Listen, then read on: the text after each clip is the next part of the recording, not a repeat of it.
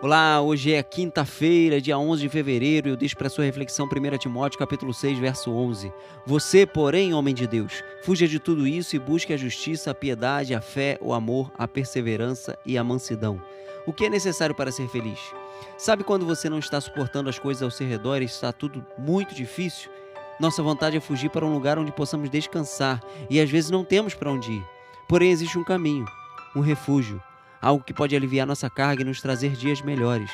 Como podemos fazer isso? Primeiro, seguindo o conselho do apóstolo Paulo, é fugir de tudo que nos faz mal e nos leva ao caminho mal. Depois, buscar algumas coisas que certamente nos farão bem. São elas a justiça, a piedade, a fé, o amor, a perseverança e a mansidão.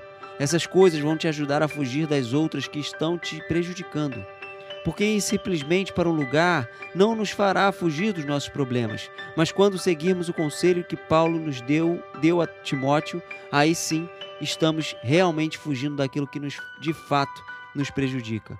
Que o Senhor lhe dê força para tomar essa atitude. Um abraço e que Deus te abençoe.